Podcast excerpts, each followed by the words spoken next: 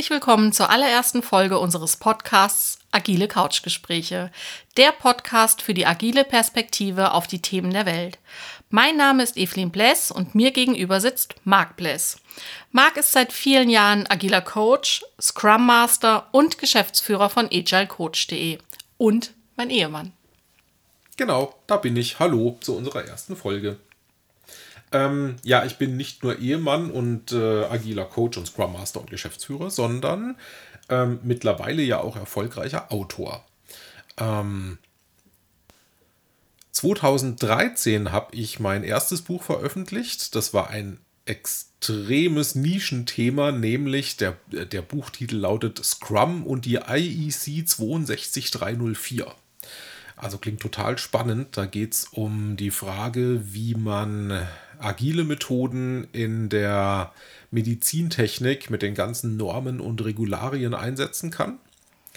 Und ähm, in den letzten zwei Jahren habe ich mich mit meinem Kollegen Dennis Wagner intensiv mit dem Thema agile Spiele auseinandergesetzt. Und dazu haben wir ein Buch veröffentlicht. Das kam im November, im November raus und heißt schlicht und ergreifend Agile Spiele kurz und gut aus der Kurz und gut O'Reilly-Serie. Und ähm, ja, das war ein ganz, ganz guter Erfolg. Das ließ sich auf jeden Fall ein bisschen spannender und witziger lesen als das erste aus 2013. Genau.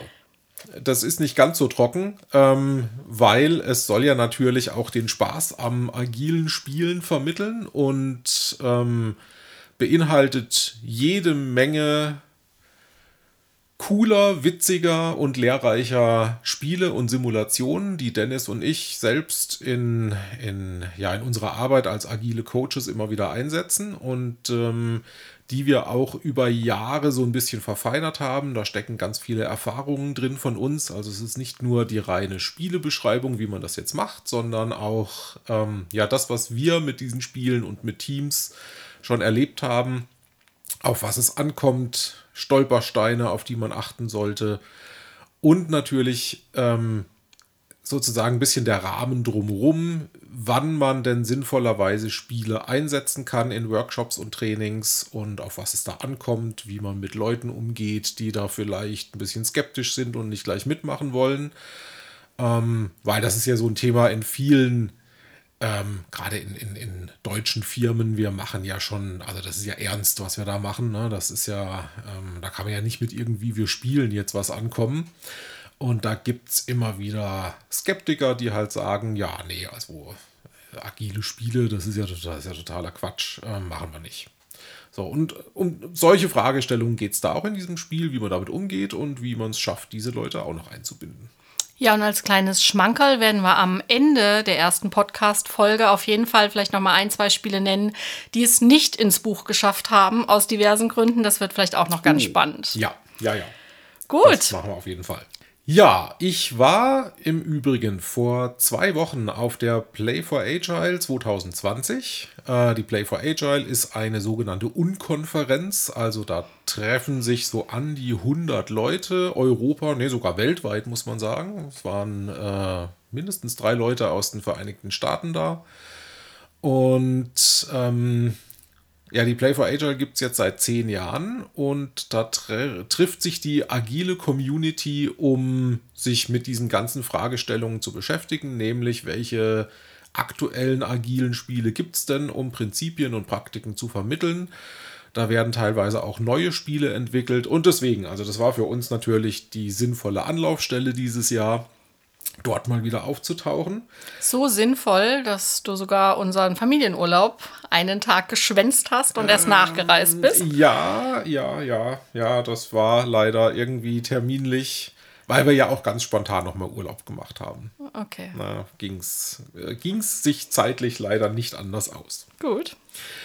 Na, jedenfalls, wir kamen da an, also Dennis und ich, wir waren, waren gemeinsam dort und äh, gleich am ersten Tag kamen Leute auf uns zu und haben gesagt, hey, Gratulation zum Buch, das ist ja, ist ja total super, dass ihr das geschafft habt. Aber wie habt ihr das denn überhaupt geschafft?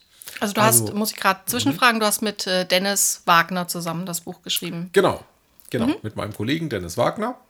Äh, Grüße übrigens. Den laden wir auf jeden Fall auch mal ein. Der darf auch mal was sagen, genau. Absolut. Ähm, genau, und die Leute waren sehr, sehr daran interessiert, wie wir es denn überhaupt geschafft haben, dieses Buch fertigzustellen. Ähm, weil ganz viele Leute möchten ja gerne ein Buch schreiben. Es gibt ganz, ganz viele Ideen, ähm, was man schreiben könnte. Und ja, ich glaube, die große Kunst ist nicht ein Buch anzufangen, sondern es tatsächlich zu schaffen, ein Buch fertigzustellen, dass es dann so weit ist, dass man es auch wirklich veröffentlichen kann. Das kann ich nur bestätigen. Ich habe schon zwei, drei Krimis angefangen, also ich kam aber über die erste Seite nicht hinaus. Genau, so und deswegen großes Interesse an der Frage, wie habt ihr das geschafft? Und deswegen haben wir auf der Play for Agile eine Session gemacht äh, mit dem Titel How to Write a Book. Also wie wie schreibt man ein Buch? Auf was kommt es da an? Und da haben wir so ein bisschen unsere Erfahrung geteilt. Und ja, das äh, würde ich jetzt gerne hier in unserer ersten Podcast-Folge auch machen. Das ist eine sehr, ein sehr, sehr schönes Thema. Dann muss ich doch gleich mal fragen, wie kamt ihr überhaupt darauf, ein gemeinsames Buch zu schreiben? Also das stand ja ganz am Anfang. Genau, also ähm, Dennis und ich, wir waren vor zwei Jahren auf der OOP in München, eine große Konferenz. Ähm, die findet äh, jedes Jahr da so Ende Januar, Anfang Februar statt. Und da saßen wir irgendwann beim Mittagessen am Tisch und haben darüber philosophiert, was wir denn als agile Coaches bei unseren Kunden so alles tun, was wir für Werkzeuge einsetzen und kamen irgendwann drauf, dass agile Spiele eine super Methode sind, um Sachen zu vermitteln. Und ja, haben da bestimmt 20, 30 Minuten an diesem Thema rumdiskutiert. Und mit uns am Tisch saß unser Kollege Rolf Dräter, auch Grüße von hier. Ähm, ein Kollege aus der Hamburger Ecke, der selbst auch schon Bücher geschrieben und veröffentlicht hat. Und der meinte dann irgendwann zu uns, ja, also wenn ich euch so zuhöre, dann müsstet ihr aus diesem agile Spiele-Thema ja eigentlich ein Buch machen. Und das war der zündende Gedanke, ähm, aus dem heraus die ganze Idee weitergesponnen wurde und wir haben gleich gesagt, ja, eigentlich hast du recht, das sollten wir tun. Und dann habt ihr direkt an dem Abend schon die ersten Notizen gemacht? Oder? Ja, ja, ja. Also wir haben sofort losgelegt, ein, äh, ein Google Doc-Dokument ähm, gestartet und erste Ideen da reingeschrieben. Das heißt, unsere Grobskizze, wie wie so ein Buch aussehen könnte inhaltlich und, und was da rein müsste, das hatten wir tatsächlich sehr, sehr schnell zusammen. Also die Idee entstand ganz schnell und ja, es liegt vielleicht auch am Thema. Wir hatten eine ziemliche Klarheit, wie wir das strukturieren würden und, und was da alles drin vorkommen soll. Und dann habt ihr direkt weitergeschrieben.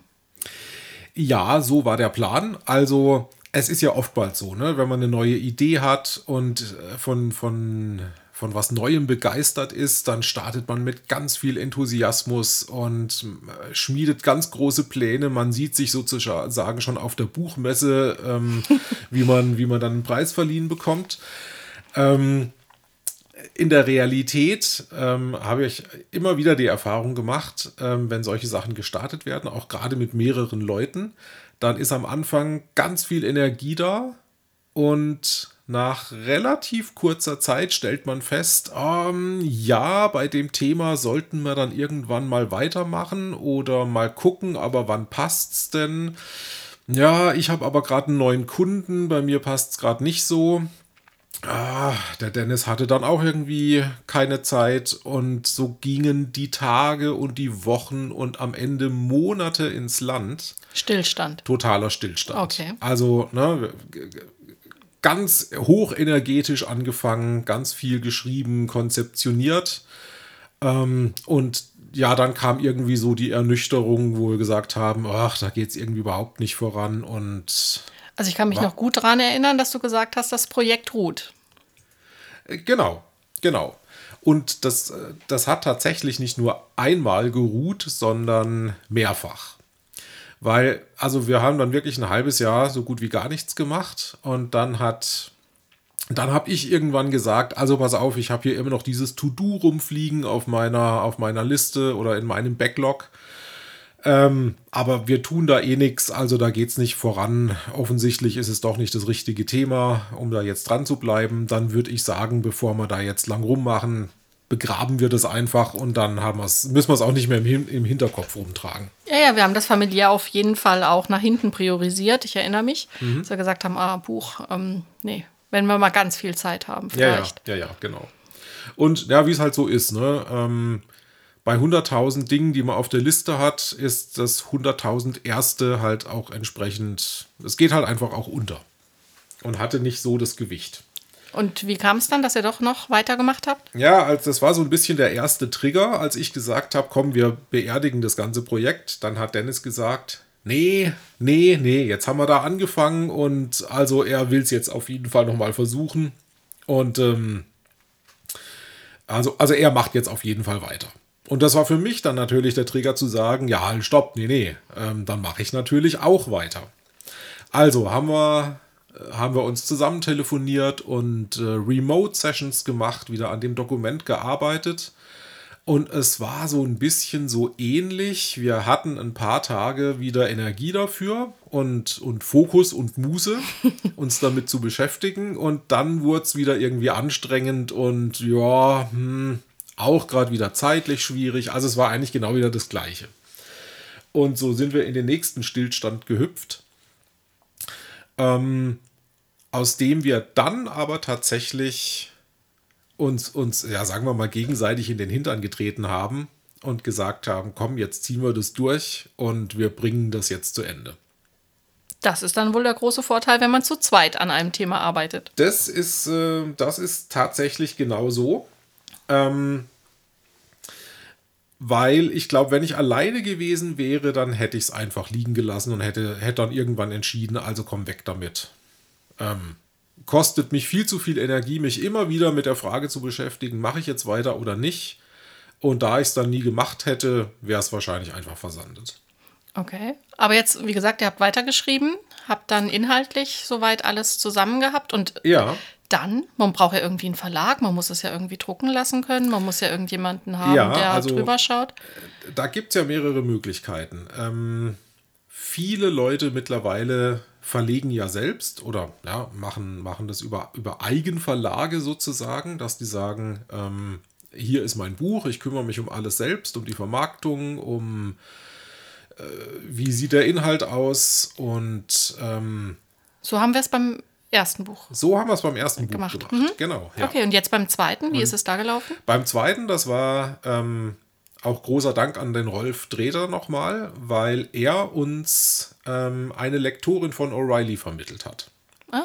Wo er selbst auch schon veröffentlicht hat. Das war die Dame, mit der du so viel dann telefoniert und ja, geschrieben genau, hast? Ja, genau, genau. Okay. Meine heimlichen äh, anderen weiblichen Kontakte. Ja. ja. Ähm, genau, die Alexandra von O'Reilly, mit der haben wir viel telefoniert und ähm, ihr das Konzept erklärt und die war relativ schnell auch ziemlich begeistert von der Idee. Wer nicht? Ja, ja, ja. Also wir haben einen ähm, Autorenvertrag von O'Reilly bekommen und mit der Alexandra unsere Lektorin, die sich ähm, ja um viele administrative Sachen da gekümmert hat und uns auch wirklich mit Rat und Tat zur Seite stand und natürlich auch inhaltlich in dieses Thema eingestiegen ist. Also das heißt, sie hat alles gelesen und äh, korrigiert, teilweise ähm, umformuliert, dass es besser lesbar wurde. Ähm, und das war wirklich auch eine sehr gute externe Energie, sozusagen, die es, die es auch gebraucht hat, um, ja, um uns da bei Stange zu halten und dafür zu sorgen, dass wir da weitermachen und, und schon frühes Feedback bekommen haben. Ja, ich glaube, ihr habt auch noch ähm, zwei, drei Themen mit dem Verlag besprechen müssen. Äh, ich erinnere mich an Thema ähm, Gender ja, das ist ja momentan äh, ist ja ein ganz großes Thema. Ne? Wie, wie darf man denn heutzutage Sachen schreiben oder wie muss man sie schreiben? Und äh, ja, Dennis und ich, wir sind da sehr oldschool, ähm, ohne jemanden diskriminieren zu wollen. Und wir haben, ähm, haben uns explizit dafür entschieden, keine gegenderten ähm, Formen zu nutzen, weil es uns einfach im Lesefluss selber stört. Ja, ihr habt dazu auch einen kleinen Absatz formuliert, ne? Ja, ist auch in genau. dem Buch nachzulesen. Ja, ähm, ja habt, ihr, habt ihr sehr schön formuliert, muss ich wirklich Ja, sagen. danke schön, danke schön. Dann waren aber noch zwei, drei andere Themen, ne? Was, was hattet ihr auch noch? äh, Wo ihr Ja, es sind halt, ähm, es sind halt grundsätzlich so Dinge, ähm, siezen wir oder duzen wir jetzt den Leser? ja, sieht's dir oder duzt dir jetzt? Wir duzen. Ja, macht Ja. man, glaube ich, aber auch so ähm, im, in diesem Umfeld häufiger, ne? Na, es ist ganz unterschiedlich. Also es, das ist, glaube ich, wirklich eine Vorliebe auch vom Autor, ähm, ob gesiezt oder geduzt wird. Und das, da kommt es gar nicht so sehr drauf an, wer jetzt die Zielgruppe ist von diesem Buch, sondern wie man das selbst gerne ja, empfindet oder machen würde. Also ich kenne auch Autoren aus dem agilen Umfeld, ähm, wo man sagen könnte, das ist ein Thema, da kann man die Leute duzen, die konsequent ähm, in der Sie-Form das Buch schreiben. Und ich glaube, es gab auch noch das Thema, das haben wir ja am Anfang schon mal angerissen, dass gar nicht alle Spiele es ins Buch geschafft haben. Oh, ja, ja, ja, ja, ja. Also vor allen Dingen ein sehr, sehr, sehr gutes Spiel, ähm, was aber Strip Poker. Nein. oh, das, oh, für die nächste Auflage können Ja. wir mal überlegen. Jetzt neu mit Agile Strip Poker. Sehr ja. gut. Ähm, nein, tatsächlich, es gibt ein ganz spannendes Spiel, das nennt sich Secret Hitler. Oh, Jesus. Ja, ja, ne? also allein schon der Name ähm, sorgt dafür, dass viele Leute das gar nicht spielen möchten, weil ähm, die Assoziation natürlich sofort da ist zu ganz schlimmen Dingen. Zu Recht. Ähm, ja, und äh, das Spiel kommt von einem Kickstarter-Projekt aus Amerika und die haben da natürlich einen etwas ähm, Anderen Umgang. unbelasteteren Umgang damit. Das heißt, ähm, bei dem Spiel, das ist ein sogenanntes Social Deduction Game. Ah, Das heißt, ähm, es geht darum, ähm, zu lügen, zu politisieren und rauszufinden, wer die Bösen und wer die Guten sind. Also gut, bei dem Spiel ist dann der Name Programm. Ja, genau. Vielleicht genau. können wir es dann doch noch mal ähm, einen anderen Titel vergeben und man kann es in ähnlicher. Gibt es tatsächlich mittlerweile. Es gibt eine Trump Edition. Oh, okay. Also, Also die schafft es her- dann vielleicht ins nächste Buch. Genau. Sehr, sehr gut. Gut, so, aber wir wollten jetzt noch mal weitersprechen. Also mit der Lektorin alles gut gelaufen. Ähm, Buch war insofern in der Rohform dann fertig und dann? Ja, genau. So, also die, die, die grobe Rohform, Verlag hat gesagt, ja, passt, hier ist der Vertrag, wir haben den unterschrieben und haben dann mal gesagt, naja, also im Juni 2019 ist das Ding fertig. Mit ungefähr 200 Seiten. Na, das sind so Sachen, relativ unagil, aber für den Verlag natürlich wichtig. Die müssen ja wissen, ähm, ja, wie groß wird denn das Ding? Wie, wie, äh, was kostet der Druck am Ende? Was ist ungefähr der Inhalt? Das heißt, äh, wir mussten uns da relativ früh festlegen. Es sind nur 190 Seiten geworden, ich möchte es nur mal sagen. Ja, aber das passt schon. Okay. Es sind kleingeschriebene 190 Seiten, also man Genau. bekommt auf jeden Fall was fürs Geld. Ja. Und ähm, ja, dann ging es natürlich darum, jetzt dieses Ding runterzuschreiben. Das heißt, es hat viel Schreibdisziplin benötigt und ähm, ja, sozusagen Fleißarbeit. Also wirklich schreiben, schreiben, schreiben und dieses Grobkonzept, was wir hatten, mit Inhalt zu füllen. Ähm, da hatten wir auch wieder so zwischendurch so ein paar Hängepartien, möchte ich mal sagen. Also gerade so zu Urlaubszeiten über die Sommerzeit, da ging dann plötzlich nicht mehr viel. Also wir haben den Juni-Termin äh, natürlich nicht gehalten. ähm, haben aber unser Bestes gegeben. Und auch hier hat es ganz viel geholfen, dass wir zu zweit waren.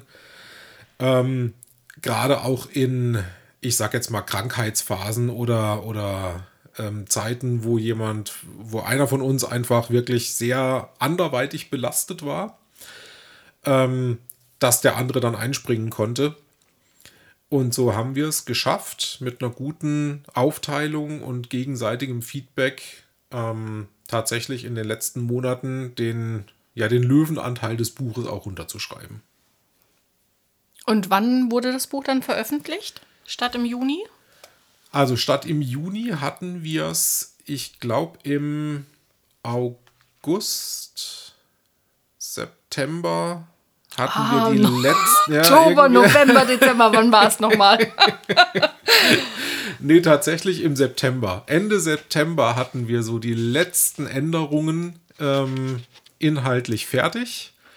Und dann gab es diese erste sogenannte Druckfahne. Also da hat der, der Layouter vom Verlag hat da seine Arbeit zum Großteil schon ähm, erledigt gehabt. Und dann gab es die ersten PDFs in, ja, in, in, im Druckformat, wo wir dann nochmal drüber lesen konnten und gucken konnten. Und am 28. November war dann tatsächlich Erscheinungsdatum. Also da stand das Buch in den Läden. Und wir waren sehr, sehr stolz. Ja. Also ja. ich war auf jeden Fall sehr, sehr stolz auf euch beide. Ähm, ich finde auch der Einsch also der, wie sagt man denn? Umschlag, Einband Mhm. Ist ganz toll gelungen. O'Reilly hat ja immer irgendwelche Tiere auf Ja. den Büchern und Ja, wir ja, sind froh, dass es eine Beutelratte geworden ist. Nein, was für eine ein, Ratte? ein Büschelschwanz-Rattenkänguru. Ja, und es sieht ganz, ganz niedlich aus. Ja, Und das niedliche Tierchen hat ganz bestimmt auch zu dem Riesenerfolg beigetragen. auf jeden Fall. Nein, also ohne Witz, es ist ja wirklich ein Riesenerfolg, ähm, weil äh, es wurden initial 2000 Exemplare gedruckt und die waren innerhalb von wenigen Wochen ausverkauft. Auf Amazon konnte man das Buch erwerben. Oder kann man es nach wie vor erwerben, Ja, richtig? ja. Ja, und im normalen Buchhandel. Im also, normalen Buchhandel. Ja, ja. Ähm, ja, und innerhalb von acht Wochen wurde zweimal nachgedruckt. Wir sind jetzt bei wie vielen Exemplaren? Weißt du das? Ja, 6000 wurden gedruckt Wow. und fünf oder fünfeinhalb davon müssten verkauft sein. Na, dann O'Reilly kann bald nachdrucken. Ja, ja, auf jeden Fall. Und ähm, der große Vorteil ist natürlich auch für Dennis und mich unendlicher Reichtum und Ruhm. Eher Ruhm statt ja. Reichtum. Ja, ja, also das mit dem Reichtum, also wer auch immer ähm, vorhat, ein Buch zu schreiben, also sagen wir mal ein Fachbuch, äh, also so wirklich wahnsinnig reich wird man damit nicht. Da muss man dann eher doch Fitzek sein und irgendwie von ganz bösen. Ja, also ich glaube, ähm, wenn man irgendwelche Bestseller-Romane schreibt, die dann millionenfach verkauft und gedruckt werden, Dann geht's ähm, schon. da geht's dann schon. Okay, Ja. also Fachbuch, ähm, Reichtum lassen wir jetzt mal außen vor, eher nicht. Nee, aber berühmt sind wir jetzt auf jeden Fall. Auf jeden Fall. Als, Also per, als Person äh, des, des öffentlichen Lebens, ne, so als Autor. hm, hat man ja Fans und auch Kritiker. Ja, also Fans haben wir, haben wir ein paar. Und auch ein paar Kritiker. Ja, auch ein paar Kritiker. Also es ist, ähm, ist eine sehr interessante und spannende Erfahrung zu sehen, was manche Leute so in den Rezensionen schreiben. Hast du ein Beispiel hier? Ähm, ja, also Leute, die sagen, aha, okay, ähm, da steht jetzt irgendwie Schere, Stein, Papier drin und anderes Zeug. Das habe ich also alles im Kindergarten und in der Schule äh, schon gemacht. Und ähm, das reicht jetzt wohl, wenn man da Schere, Stein, Papier nimmt und dann agil drüber schreibt, dann kann man schon ein Buch machen. Na, und außerdem ist das alles hanebüchenes Zeugs, was da drin steht. Na, also solche, solche Rezensionen kommen da beispielsweise. Und ähm, ja, da muss man, also das ist mein Ansatz, einfach drüber stehen. Es ist letztlich so, man kann schreiben, was man will.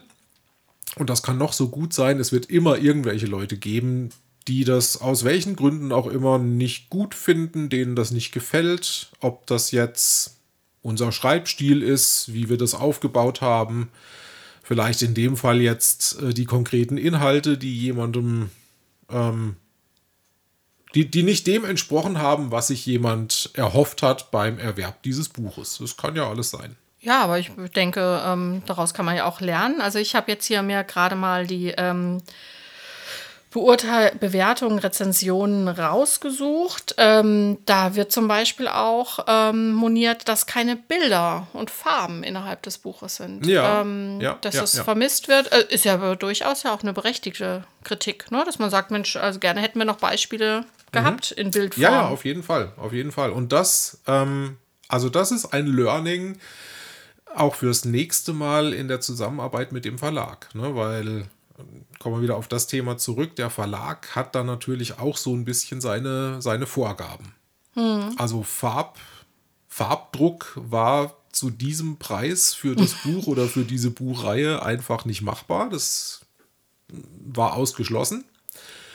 Ähm, ja, und äh, da ist natürlich als Autor auch immer die Frage, inwieweit sage ich dann, nee, das fordere ich jetzt aber.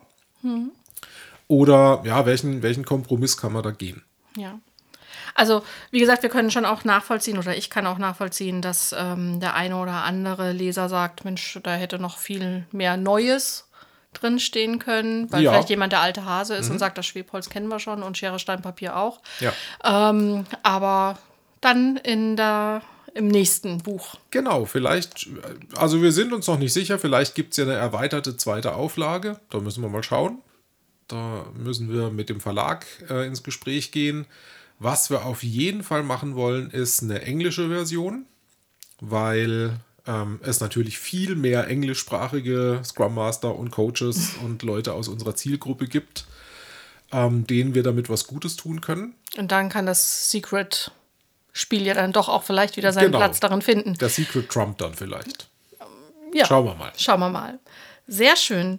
Und ähm, dann kommen wir auch schon so langsam zum Ende. Aber einen Hinweis haben wir auch noch. Buch allein reicht dir ja gar nicht. Oder euch ja gar nicht. Ja, es ist natürlich, ähm, es ist eine Sache, diese ganzen Dinge zu lesen und mal zu gucken, was gibt es denn da so für Spiele und was kann man machen. Ähm, wir wollen auch auf Nachfrage diese Lernerfahrung intensivieren, indem wir tatsächlich ein Training zum Buch anbieten. Ähm, Gibt es mittlerweile auch drei Termine. Ähm, kann man auf der Homepage kann man, ja, auf, auf agilecoach.de findet ihr das alles. Ähm, weil jetzt Termine zu nennen macht keinen Sinn für Leute, die diesen Podcast oder diese Folge in einem Jahr mal hören. Äh, also guckt einfach auf der Homepage auf unserer Seite, ähm, welche Termine demnächst stattfinden. Und ja, das Training gibt es als eintägige und zweitägige Variante, um einfach einen schnellen Einstieg zu haben oder schon mal intensiver in diese Themen einzusteigen. Und ähm, das Wesentliche, auf was es uns bei diesen Trainings ankommt, ist nicht das Spielen selbst, sondern das Debriefing dieser Spiele. Weil wenn ich jetzt als Moderator sage, ich mache jetzt eine größere Simulation oder ich will irgendein Prinzip über so ein Spiel erklären, dann reicht es nicht aus, das Spiel einfach nur zu spielen, sondern die wesentliche Fähigkeit liegt daran, darin, nach diesem Spiel den Teilnehmern auch vermitteln zu können, was da jetzt eigentlich passiert ist und aus welchen Gründen. Und dann den, den Transfer sozusagen in die echte Welt, in die echte Arbeitswelt für die Teilnehmer hinzukriegen. Also ich bin schon sehr gespannt auf die Trainings. Ich werde mich auf jeden Fall auch anmelden zu einem Termin und äh, bin schon ganz gespannt, wie Dennis und du das machen werdet. Ja, ähm, das wird auf jeden Fall sehr witzig werden. So viel kann ich versprechen. Ja, das denke ich auch. Ne? Bei Ehepaaren läuft es dann besonders gut. Weiß nicht, hast du schon mal Ehepaare im äh, Training gehabt? Nee, nee, kann mich nicht entsinnen. Ja, dann freu dich schon mal drauf. So, ähm, letzte Frage das nächste Buch? Schon in Planung? Äh, ja, natürlich mehrere Bücher in Planung, weil Ideen gibt es ja wie Sand am Meer. Ähm, ich bin mal noch am gucken, was es wird. Ähm, vermutlich wieder mit Dennis zusammen. Da haben wir schon was sehr Konkretes, aber ich möchte noch nichts verraten. Ich bin sehr gespannt. Prima, dann war es das schon mit unserer ersten Folge. Wir hoffen, es hat euch gefallen. Wir freuen uns über Rückmeldungen von euch, über Kritik. Also es soll nicht den Anschein haben, wir sind nicht kritikfähig, ganz im Gegenteil. Also ähm, fünf Sterne Bewertungen nehmen wir jederzeit gerne entgegen. Absolut. also dann bis zum nächsten Mal. Tschüss. Macht's gut. Tschüss.